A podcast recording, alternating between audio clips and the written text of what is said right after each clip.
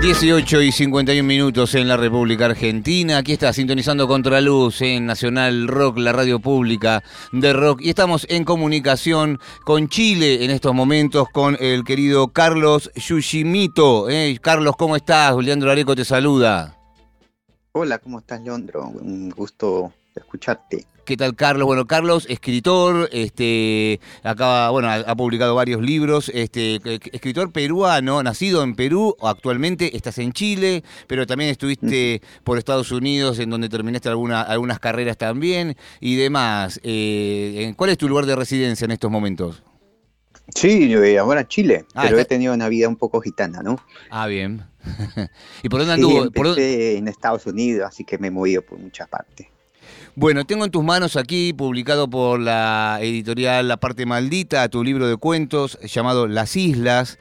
Eh, realmente me, pareció un, bello libro, un bello, bellos cuentos totalmente. Si bien todos los cuentos, ¿no es cierto?, te colocan de alguna manera. Lo que quiere decir acá en Buenos Aires, por lo menos en nuestra onda, decir que te colocan es que te dejan todos así como medio pensando, no son fáciles, ¿no es cierto? En donde cada uno de los personajes este, siempre les toca en algún momento elegir, ¿no es cierto? Siempre entre medio de cierta marginalidad, de cierto límite, ¿no es cierto? Eh, les toca, les toca elegir. Y a la vez también, cada uno de los cuentos, por lo menos creo que leí todos, no sé si por ahí me salté alguno, eh, casi todos los cuentos están, eh, suceden en el Brasil, ¿no es cierto? ahí la pregunta que te hago, entonces, bueno, naciste en, Lima, en Perú, vivís en Chile, este, anduviste de, gitaneando, como dijiste, y este libro sale, o sea, por lo menos la parte geográfica, este, que, elegí para contar estos cuentos ese es en el Brasil, ¿no? Eh, ¿Por qué? Bueno, de un modo bastante arbitrario, porque de hecho no, no he estado nunca en Brasil, ni siquiera de, turismo. Así que, en verdad, sí, he viajado mucho, mucho pero Brasil jamás ha sido una geografía real. Así que eh, en gran parte un Brasil inventado eh, como resultado de lecturas o de películas que he visto, pero... Mm. Eh, nunca fue un, lugar documentado realmente. Así que eh, se, ha, tenido tan buena fortuna para viajar por ahí y se ha reeditado el libro es, por, pura coincidencia. Ha sido una mentira bastante eficaz en ese sentido, ¿no? Bueno, pero ya lo decía Borges, ¿no? O sea, no, tengo que moverme de mi casa para contar la historia de los camellos en vaya a saber dónde, ¿no es cierto? O sea, no tengo que ir a ese país para, para contar todo eso. Eh, Carlos eh, Yushimito, entonces, Las Islas, se llama el libro, es un libro de cuentos, em, está muy, muy, muy, muy lindo. Si tuvieras que, buscarle un, hilo conductor, digamos, ¿no? Al libro, de por qué estos cuentos son parte de este, de este libro, además de que todos suceden en ciertas zonas marginales, ¿no es cierto?, del Brasil, eh, ¿qué más le podrías encontrar, digamos, así como hilo conductor, ¿no? Como para decir, bueno, todos estos cuentos están dentro de este libro que se llama Las Islas, ¿no? Bueno, el, hilo conductor e, era para mí el espacio, es este eh, margen de, Río de Janeiro imaginario, que es la favela de San Clemente, ¿no? Eh, que es en verdad un, lugar de supervivencia y de pequeñas dignidades. ¿no? A mí me interesaba mucho que las historias contaran eh, articulándose, porque muchos de los personajes de un cuento reaparecen en otro, y entonces es como una pequeña novela en realidad, ¿no? con, cada cuento, si bien autónomo, conectado con otros, de modo que, que funcionasen como una especie de, de meta historia, ¿no? Coherente y más o menos articulada. Mm. Eh, me interesaba que fuera una pequeña épica de estos personajes eh, que a primera vista son perdedores o que están constantemente sometidos a, la violencia y al, margen como, experiencia de vida. Pero quería también explorar un poco sus, pequeñas dignidades, ¿no? en, esa vida cotidiana que es la que que, sacan adelante a, pesar de, la, violencia ¿no? asociada al narcotráfico, que es el, otro gran hilo conductor, digamos, que, une las historias. ¿no? Mm. Claro, como la gran frase aquella ¿no? que decía, bueno, somos lo que hacemos con, lo que hicieron de nosotros, ¿no es cierto? Y ahí están esos personajes. Por eso te decía, no al comienzo, y fue lo que más me impactó, que bueno, estos personajes, así, ¿no? Que se los ve tal cual como dijiste, tienen ahí como una posibilidad en algún momento, en cada uno de los cuentos, como para elegir, ¿no? Como para, eh, para salirse de todo eso.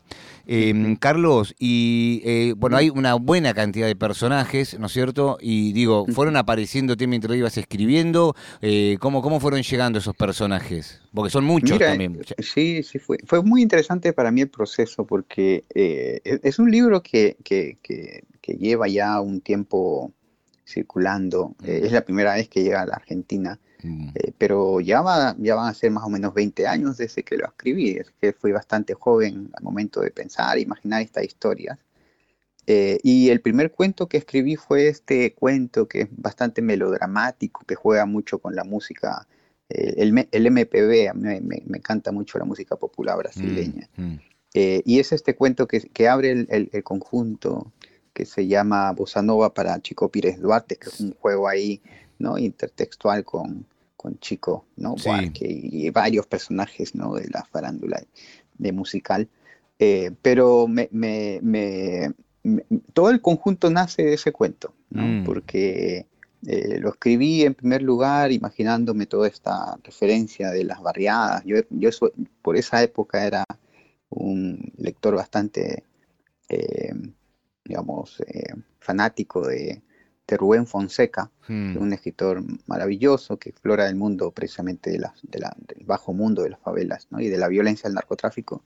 Eh, y como, como reacción a su lectura em, em, empecé a escribir ese cuento y, y, luego me, me fueron eh, llamando la atención personajes secundarios de la historia, ¿no? por ejemplo Piñeiro, que es el hmm. gran líder de esta banda de narcotraficantes, ¿no? y me pareció interesante explorar su, su propia vida y, cómo había ascendido al poder. Y entonces todos los cuentos narran de modo secuenciado un poco eh, toda esa aventura del narcotráfico como una lucha de poder.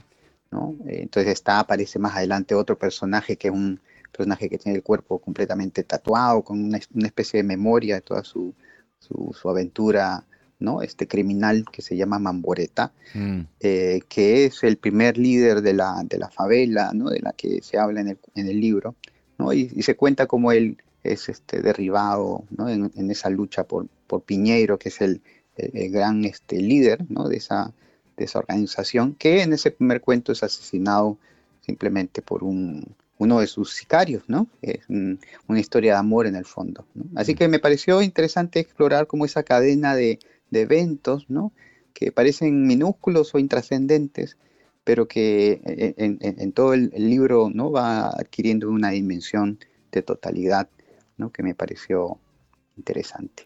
Estamos hablando del libro Las Islas, el libro de cuentos de Carlos Yushimito. Él es autor, es autor eh, eh, peruano, bueno, actualmente residiendo en, Chile. Eh, Carlos, realmente me encantó el libro y te quería decir esto, que bueno, bueno, además contando vos que justamente no fuiste nunca al Brasil, utilizar el Brasil básicamente como territorio para hablar de una problemática que es de toda Latinoamérica, ¿no es cierto? O sea, eso también me pareció muy interesante y digo, no es que elegiste una historia en cada país, sino haber elegido solamente Brasil, ¿no es cierto?